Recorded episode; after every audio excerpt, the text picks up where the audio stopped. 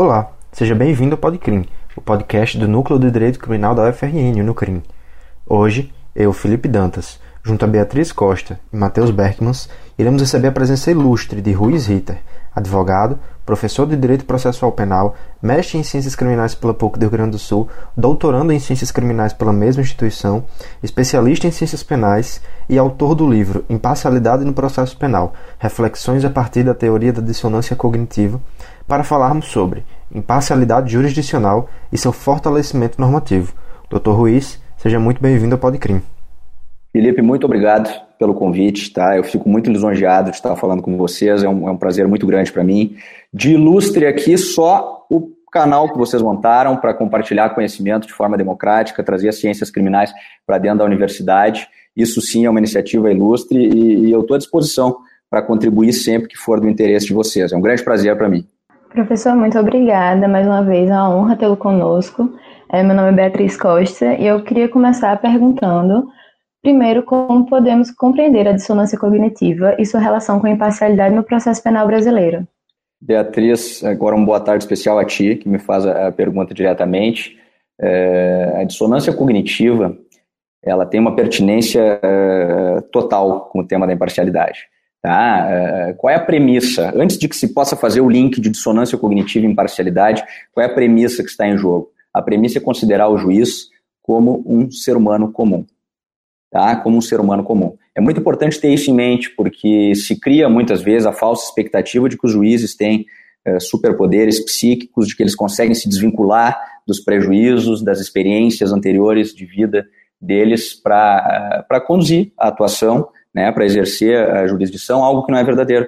Eh, o juiz ele é um ser humano como qualquer outro que está investido num cargo público e, claro, tem, tem, tem deveres que outros não têm, mas uh, padece das mesmas vicissitudes, dos mesmos vícios cognitivos que qualquer ser humano. Tá? Então, essa é a premissa. Não, é, não é fazer pouco caso dos juízes, muito pelo contrário, tenho um respeito enorme pela magistratura, enorme, e, e jamais faria isso tá? é compreender o juiz como um ser humano comum. Se se compreende o juiz como um ser humano comum, também se compreende a pertinência da dissonância cognitiva, que é uma teoria dentro da psicologia social que explica uh, o comportamento e a cognição humana como um todo. Eu vou tentar explicar isso da forma como me foi solicitado, o mais uh, simples possível, mas me interrompa se, se alguma terminologia ficar muito técnica, que eu esclareço ela em particular. Tá? A dissonância cognitiva, e, e, em breve síntese, né, eu vou tentar sempre sintetizar para que a gente não fique aqui também a tarde toda, mas ela é uma teoria que basicamente dá uma musculatura teórica uh, a algo que já se, se, se, suspeita sobre o comportamento humano, de que ele tem uh, tendências, tendências naturais tá, de, de, de confirmação de um comportamento anterior.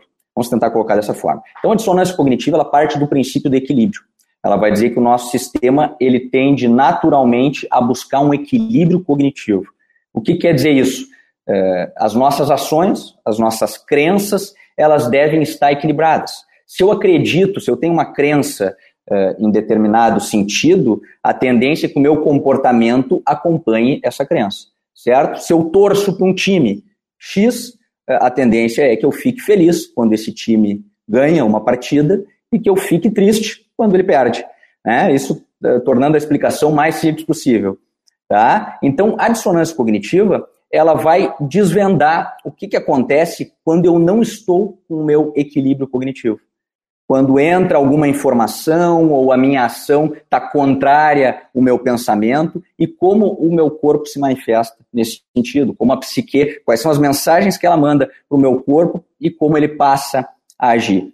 Tá? Tem uma série de estudos empíricos eh, que testam a dissonância cognitiva na prática. Ela é desenvolvida por Leon Festinger, ele tem um livro próprio fazendo uma série de, série de experimentos que podem dar uma, uma concretude empírica para isso que eu estou falando. Mas ela basicamente vai dizer isso. Ela vai dizer o quê? Que se nós temos uma tendência tá, a ter um equilíbrio nas nossas cognições, a manter sempre equilibrado, tudo que nos causa desconforto, nós vamos tentar evitar. Nós vamos tentar evitar. Então, se eu acredito que uma pessoa é honesta e alguém vem para mim e diz, Ruiz, essa pessoa não é honesta, ela é desonesta, isso vai me gerar uma dissonância cognitiva. Certo? Por quê? Porque a minha crença é de que a pessoa é honesta. Se alguém está me dizendo o contrário, o meu sistema passa a ter, meu sistema cognitivo passa a ter uma informação contrária àquilo que eu já acreditava, certo? Onde entra a imparcialidade nisso tudo? Tá? Bom, a imparcialidade nisso tudo é que o juiz, num processo, ele também recebe uma informação desde o início do processo, seja lá com inquérito policial, para usar esse meio de, de investigação, ele recebe uma informação, uma narrativa, uma história sobre um fato criminoso e ele vai armazenar essa história. Essa história é uma primeira impressão para ele, é, é, é, o primeiro contato que ele tem com um fato criminoso, com a autoria desse fato, e ele armazena isso. Bom, se eu tenho uma tendência de equilíbrio cognitivo e aquilo que coloca em desequilíbrio a minha cognição me causa um desconforto, qual é a minha tendência como juiz? É evitar uma nova informação que contraria aquela minha crença inicial.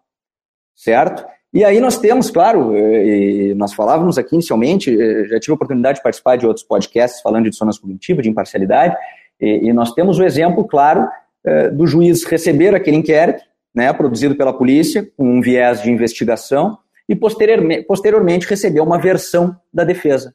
O que, que essa versão da defesa causa no juiz? Se ela é contraditória à versão da acusação, ela causa dissonância cognitiva. Se a dissonância cognitiva causa desconforto, e eu estou sempre tentando evitar desconforto, porque a minha tendência natural é manter o meu equilíbrio, o meu sistema cognitivo equilibrado, eu vou já vou receber essa versão defensiva de uma forma diferente do que eu recebi primeiramente a versão é, da acusação, a versão da, da, da, investigação como um todo. Então, a dissonância cognitiva tem uma pertinência total com a imparcialidade por conta disso. Há de se entender que o juiz é um ser humano comum, que ele também padece de vícios cognitivos, que ele também pressupõe um sistema cognitivo equilibrado e que sempre que o sistema cognitivo dele entrar em desequilíbrio com uma informação contraditória a uma crença inicial que ele tem, ele também vai responder a isso seja negando parcialmente essa informação, seja distorcendo essa informação para assimilar ela melhor, seja buscando outras informações que confirmem aquela informação anterior que ele já tinha e que estava em equilíbrio né, com o sistema uh, psíquico dele. Então, ela tem uma pertinência completa para dar um, fazer uma primeira apresentação da dissonância cognitiva e já correlacionar ela com a imparcialidade do juiz. E nesse mesmo sentido, é, levando em consideração a efetivação de modelo acusatório constitucional que busca a manutenção da imparcialidade do magistrado e partindo do pressuposto de que não haveria uma verdade real a ser perseguida, já que reconstruir um fato passado exatamente como ocorreu não seria possível, já que numa visão carnelotiana a coisa julgada não seria verdade, mas sim considerada como tal, sendo a substituta dela, na sua opinião, qual a posição de que a verdade processual deve ocupar no processo e quais são as possíveis consequências de colocá-la como ponto central no julgamento? Esse é um ponto muito sensível, eh, Beatriz. O, a questão da verdade é algo que, que, é uma discussão filosófica, né? Antes de ser uma discussão jurídica, ela é uma discussão filosófica e ela tem uma, uma, uma pertinência muito grande quando se, quando se fala em sistema acusatório, porque ela funda o sistema antagônico ao sistema acusatório, que é o sistema inquisitório. Né? A verdade real perseguida na Inquisição levou muita gente para a fogueira, fez com que muita gente eh, fosse eh, julgada, entre aspas, porque é até difícil dizer que havia um, um julgamento propriamente dito, mas muita gente foi torturada para se extrair a verdade, e é sempre problemático tê-la como único fundamento do processo. Tá? Eh, eu penso que a verdade há uma, uma tripla, tríplice perspectiva em relação à verdade quando se fala na verdade no direito. Ela tem uma pertinência para o direito, ela tem uma outra pertinência para o processo e ela tem uma outra pertinência, uma outra relação com a prova. Né? Então, há, de, se, de se pensar nesses planos com distinção. Pensando nela no processo, que foi a pergunta que tu me fizeste, tá? eu, eu penso que é muito complicado tu trabalhar com a verdade como um valor fundante do processo, se pensá-lo como único valor. Tá? Por quê? Porque o direito, ele, embora tutelando uma verdade, seja ela qual for, ele tutela direitos fundamentais acima de tudo. E os direitos fundamentais, eh, eles são valores estruturantes do processo, tanto quanto eventual verdade. E muitas vezes eles acabam, inclusive, em conflito com ela. Certo? Então, essa é uma problemática, e é por isso que eu sempre falo quando me perguntam sobre a verdade, que é um tema muito sensível. Porque se tu coloca a verdade como um valor fundante eh, a ser perseguido a qualquer preço no processo, não há imparcialidade. Não há como se falar em imparcialidade. certo? Elas são, são antagônicas, porque o juiz, no momento em que ele vai perseguir uma verdade a qualquer preço, e ele tem esse protagonismo, ele não vai ter condições de fazer um julgamento imparcial. Então tem que se pensar sempre quando se fala a verdade, que o direito também, que tanto o direito quanto o processo, tem valores estruturantes eminentemente jurídicos, que são os direitos fundamentais, que não podem resistir numa busca, uh, que devem resistir, perdão, não podem ser suprimidos numa busca pela verdade a qualquer preço. Então, Uh, numa linha que alguns professores, como o professor Jacinto Coutinho, como o professor Auri, defendem, a verdade pode ter um valor contingente, contingencial no processo, uh, não estruturante a ser perseguido a qualquer custo. Mas eu também não sou de uma linha cética que nega a verdade por completo. Tá? Eu acho que isso talvez uh, acabaria sendo tema de uma outra conversa, alheia à imparcialidade, porque é uma discussão eminentemente filosófica, e, e eu não quero avançar da, da, pergunta que tu me fizeste em relação à, à, posição dela no processo, que entendo de contingência, tá? e não de valor estruturante, mas também não sou cético em relação a negar a verdade. Tá? Não é esse o meu ponto de, de partida. É, doutor Ruiz, existem algumas teses na, no direito brasileiro que são críticas à existência da, da teoria do completo desligamento da iniciativa probatória do juiz na fase de instrução, né? Que essa iniciativa é, existem diversas críticas que pode levar a uma possível quebra da imparcialidade do magistrado, né? E, e por incrível que pareça, existe, existem algumas pessoas que são críticas a essa teoria, que defendem que o juiz deve sim ter uma instrução probatória é, ex, office, ex officio dele, né? Por exemplo, Francisco Valdez Pereira, que é juiz da Quinta Vara Federal de Caxias do Sul, aí do seu estado, acho que o senhor deve conhecer, ele, por exemplo, defende a tese de que, na grande maioria das vezes, o defensor chega ao processo muito mais preparado tecnicamente do que, do que o membro do Ministério Público, né? Chega com maior, um maior, maior tempo disponível para o estudo daquele caso, chega com maior qualificação para, aquele, para aquela área específica do direito, e que, portanto, a postura, a postura do juiz deveria ser não no sentido de se manter totalmente alheio à instrução probatória e defender uma, uma imparcialidade no sentido estrito, mas sim no sentido de corrigir tais desigualdades processuais, né? sendo permitida sua atividade ex officio somente se for em favor da parte menos hábil, da parte com menores condições, que na visão dele, na maioria das vezes, é o Ministério Público. Algumas pessoas enxergam isso como um, um exemplo de uma legitimação da, da, atuação parcial do magistrado. O que o senhor responderia frente a argumentos como esses, do, do Dr. Francisco Valdez Pereira? Eu entendo da seguinte forma, Felipe. Uh, eu penso que, que, que, não é possível que o juiz tenha um protagonismo no processo, tá? Nem a favor do réu, nem a favor da acusação, nem a favor de ninguém, tá? Porque sim, entendo que ele perde a imparcialidade, que é a essência da jurisdição e que é requisito de legitimidade da jurisdição que ele vai prestar, tá? É, Contra réu, é claro que isso não tem aplicabilidade nenhuma, e eu nem precisaria trabalhar com imparcialidade, eu poderia trabalhar com indúbio pro réu. Se eu estou em dúvida em relação a qualquer elemento de prova, se eu estou em dúvida qualquer ato que possa, uh, enfim, uh, qualquer ato no processo, eu já, já está decidido, porque a dúvida eu decido a favor do réu. E o indúbio pro réu ele deve ser pensado em toda a estrutura processual, não somente no momento de decisão, de sentença uh, final, né, de sentença terminativa. Não, ele acompanha toda a marcha processual. Então, se eu estou em dúvida, a dúvida é a resposta. Percebe? Não há necessidade de dar um passo a mais. A dúvida me faz decidir favoravelmente ao réu. Então, se eu estou em dúvida se determinado fato aconteceu, eu não produzo a prova, eu decido favoravelmente ao réu. Numa perspectiva de favorecimento do réu, eh, eu penso que também não, porque a, a imparcialidade da jurisdição ela é algo a ser pensado eh, para todos, dentro da estrutura do Poder Judiciário, certo? A, a, jurisdição que beneficia uma parte a outra, ela, não tendo imparcialidade, ela é legítima dentro dessa perspectiva. Então, ainda que se observe que há uma deficiência uh, de defesa, uh, não é o caminho favorecer o réu de forma ativa dentro do processo. Não me parece que isso seja viável, porque, repito, a imparcialidade é a essência da jurisdição, é requisito de legitimidade. Se eu beneficiar uma parte, seja ele o imputado, eh, seja ele o, enfim, até a versão acusatória, promovida pelo Ministério Público, se falasse em vara federal, seja o Ministério Público Federal, seja o Ministério Público Estadual, mas eh, qualquer benefício de uma parte à outra, eh, eu penso que há um problema grave nessa jurisdição, que é a falta de imparcialidade. Então, tendo a discordar desse tipo de manobra. O que, que deve ser feito? Fortalecimento da Defensoria Pública, fortalecimento da defesa, fortalecimento de quem vai atuar em nome do réu, mas não uma estrutura de protagonismo do juiz, seja para qualquer dos lados. É, professor, e nesse mesmo sentido, partindo do ponto de que a primeira informação recebida pelo juiz sobre o suposto crime advém da investigação policial, né, como o senhor tinha dito inicialmente, que é produzida unilateralmente, sem a presença dos princípios do contraditório da ampla defesa, existe a possibilidade desse julgador manter-se imparcial no curso do processo e o senhor acredita que o não apensamento dos autos do inquérito policial, mudança posta no parágrafo 3 do artigo 3 da lei anticrime, seria uma forma de efetivar a imparcialidade do magistrado? Sim, Beatriz, eu vejo da seguinte forma: o juiz das garantias e a exclusão física ou não integralização dos autos do inquérito no processo são pressupostos para se falar em imparcialidade.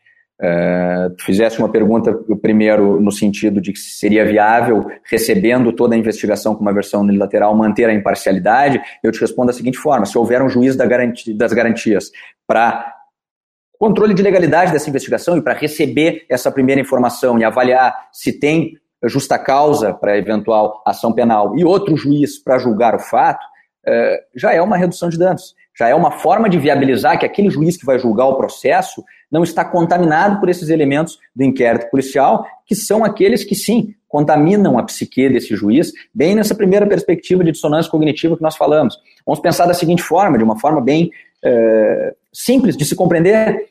É, nós vamos receber, tá, nós, não precisamos pensar no juiz, pensamos nós. Recebemos, um amigo vem e nos conta que outra pessoa de nosso relacionamento.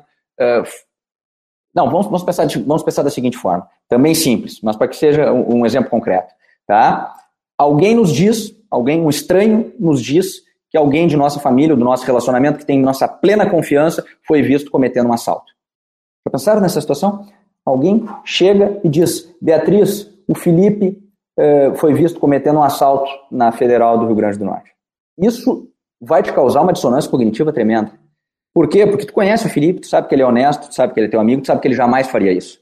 Por quê? Porque essas são as informações que tu tem e que tu acredita antes dessa informação de que ele foi cometendo um assalto. Tá? Pensemos nesse exemplo. Agora pensemos num juiz que ficou lá trabalhando dois anos numa investigação criminal, decretando medidas de interceptação telefônica, decretando quebra de sigilo bancário e fiscal, decretando mandado de busca e apreensão, recebendo a polícia falando para ele semanalmente, durante esses dois anos, de que esse sujeito cometeu o crime, de que esse sujeito cometeu tal e tal crime, não, enfim, acompanhado de tal e tal pessoa, durante dois anos. E chegamos nós, defesa, depois desses dois anos, depois que a investigação já está formalizada, e dizemos para o juiz: não, espera lá, é, esse, esse sujeito, ele na realidade é um sujeito honesto, é um sujeito trabalhador, é um sujeito que não cometeu esse crime. É, percebem a correlação, e isso volta para aquela primeira questão inicial. Percebem como isso causa, é, causa um desconforto psíquico no juiz? Ele acreditou até agora. Ele mandou quebrar o sigilo é, bancário desse sujeito, ele mandou a polícia entrar na casa do sujeito, é, recolher evidências, né, com mandados de busca e apreensão, e agora vem alguém e diz para ele, peraí, mas esse sujeito, ele é honesto trabalhador, ele jamais cometeu esse fato. Como é que fica a psique dele nesse sentido? Então, te respondendo retornando para a tua pergunta, que as perguntas elas são todas correlacionadas e por isso a pertinência da dissonância cognitiva para a imparcialidade. Nós vamos tocando nos temas e vamos conversando e, e na realidade tudo gira em torno é, do mesmo problema, né? Sim, é, se houver juízes diferentes para a fase preliminar e para o processo, penso que há condições do juiz do processo julgar o fato é, de forma imparcial. Se for o mesmo juiz, isso só de forma muito difícil.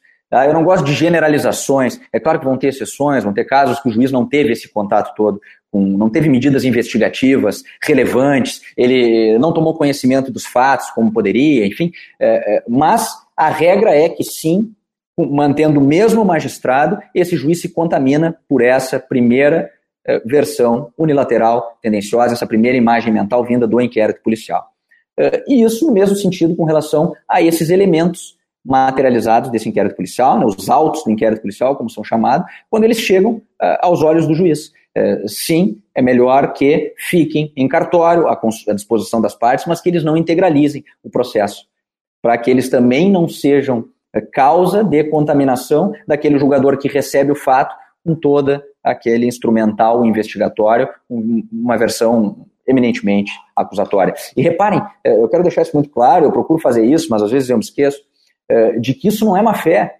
Isso não é má fé da polícia, isso não é crítica à polícia, ao trabalho, quando se fala, vejam, eh, quando se fala em, em, em tendencioso, né? É, por que, que é tendencioso? Por que, que é unilateral? Isso não é má fé, mas é porque é o trabalho da polícia dentro daquela investigação. Ela recebe uma notícia de um fato criminoso. Ela passa a investigar aquele fato é, sob aquela perspectiva que foi noticiada para ela. Percebem? É natural que ela faça isso. Então não é uma tendência no sentido de desonestidade, de que quis prejudicar o réu, de que quis incriminar o réu. Não é isso. É uma tendência natural da investigação, eh, conforme as informações que ela recebe, conduzir a investigação num único sentido. Certo? Então, eh, sim, seria, eh, sem dúvida, eu penso que seria melhor se nós não tivéssemos os autos do inquérito integralizados no processo e que nós tivéssemos dois juízes, um para fase de investigação, seja ela uma investigação preliminar qual for, e um juiz para julgar o processo, como vinha é, na direção do juiz das garantias, infelizmente hoje suspenso pela liminar do ministro Luiz Fux. Doutor Ruiz, acredito que ficou claro que com o advento da Lei 3.964 de 2019, a Lei Anticrime, que foram inaugurados alguns institutos e instrumentos importantíssimos para um marco acusatório no processo penal brasileiro, como, por exemplo, a figura do juiz de garantias, a questão do arquivamento não ser mais vinculado ao juiz e também a questão do não apensamento dos autos de inquérito aos autos do processo. Assim, olhando para o futuro do processo penal brasileiro, quais outros institutos e instrumentos processuais poderíamos importar de outros países, por exemplo, que têm um, um processo penal mais voltado para o sistema acusatório digamos assim, mais avançado, de modo a possibilitar uma maior igualdade cognitiva. E se o senhor tem sugestões de medidas que poderiam ser implementadas para a efetivação de um processo penal imparcial? Matheus, é, Concordo integralmente. A lei anticrime, eh, no âmbito da imparcialidade, quero deixar claro, fazer esse recorte no âmbito da imparcialidade, ela tem uma pertinência muito grande, porque ela traz a figura do juiz das garantias. Eu acabei uh, adiantando, talvez, a questão, falando dele um pouco na, na pergunta anterior, na, nos autos do inquérito policial, mas enfim, retomo isso. Mas ele é a grande inovação. Ele é a grande inovação. Essa divisão em fases, tá? Para que um juiz cuide da investigação e outro juiz venha a cuidar do processo.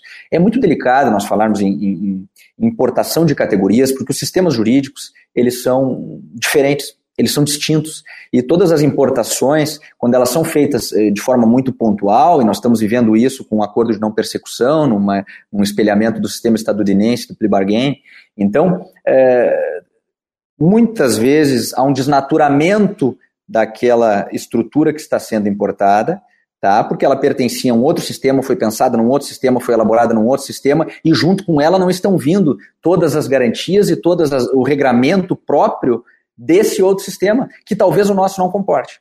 Tá? Então eu sou bastante cético com relação a, a, a determinadas importações, sobretudo se vier de common law para civil law. Tá? Mas aí voltando para a questão uh, do sistema acusatório, eu acho que a grande inovação é sim o juiz das garantias, todo o esforço tá, de, de, de, intelectual, acadêmico, ele tem que ser nesse sentido, de se defender a figura do juiz das garantias, para que ele venha a, a, a, minimamente uh, tutelar uma imparcialidade no âmbito do processo penal.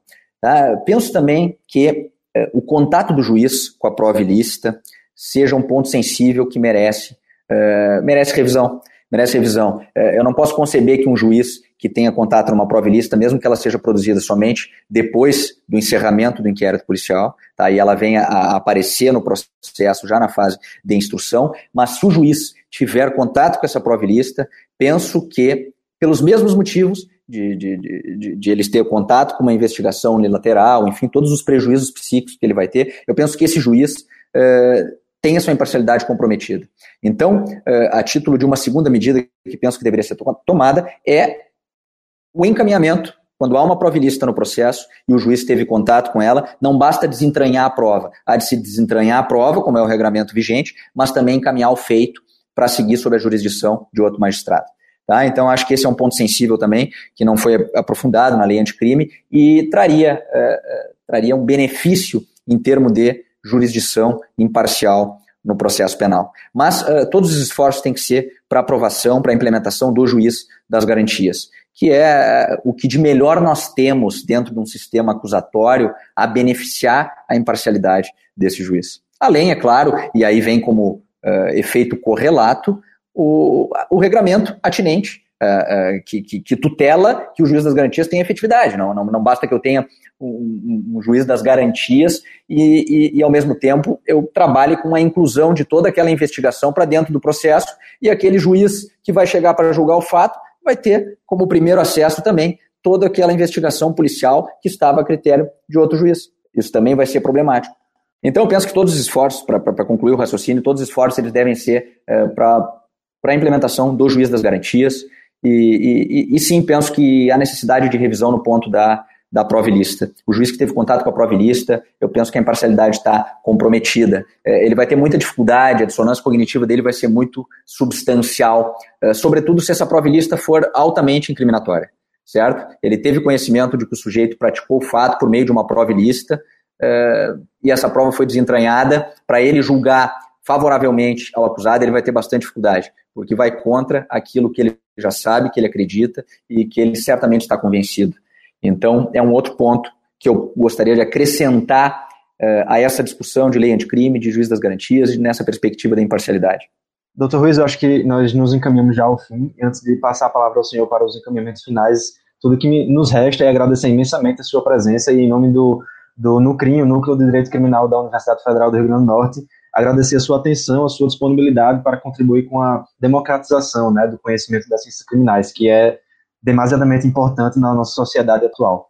Felipe, eu é que agradeço demais, tá? Vou reiterar o que eu já falei inicialmente, é, de ilustre aqui somente o canal de vocês, a iniciativa de vocês, e é por isso que eu fiz questão de, de participar imediatamente quando fui convidado, tá? lisonjeado, lisonjeado com o convite, o, as pessoas que falaram uh, antes de mim foram nominadas, eu conheço o canal há pouco, porque tomei conhecimento justamente quando, quando feito o convite, são de altíssima qualidade, então é um canal que não só democratiza o conhecimento, mas ele também seleciona o conhecimento que ele quer democratizar, de certa forma, então, assim, eu, eu fico realmente muito agradecido, eu estou à disposição, que vocês sempre que quiserem uh, continuar essa troca de ideias, acho que é fundamental se pensar o quanto antes nessas, nessas discussões né, de ciências criminais que, que, não são mais do que discussões sociais.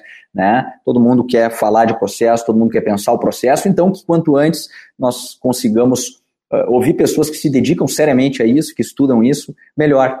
E essa iniciativa de vocês é fantástica uh, nesse sentido e por isso eu agradeço muito. Foi muito proveitoso para mim, muito legal o bate-papo. Eu agradeço as perguntas. Eu acho que, que nós podemos conversar oportunamente e de forma mais particular sobre a verdade. Tá? A verdade é um ponto que é sensível é, e eu não quero avançar nele mais do que o tempo me permitiria para responder o resto. E penso que ele exige uma problematização maior. Se pensar a verdade para o direito, se pensar a verdade para o processo, se pensar a relação da verdade com a prova. Tá? Então, é um ponto que também acho que chama atenção. E, e enfim, eu estou à disposição. Agradeço mais uma vez. Parabéns, parabéns, parabéns.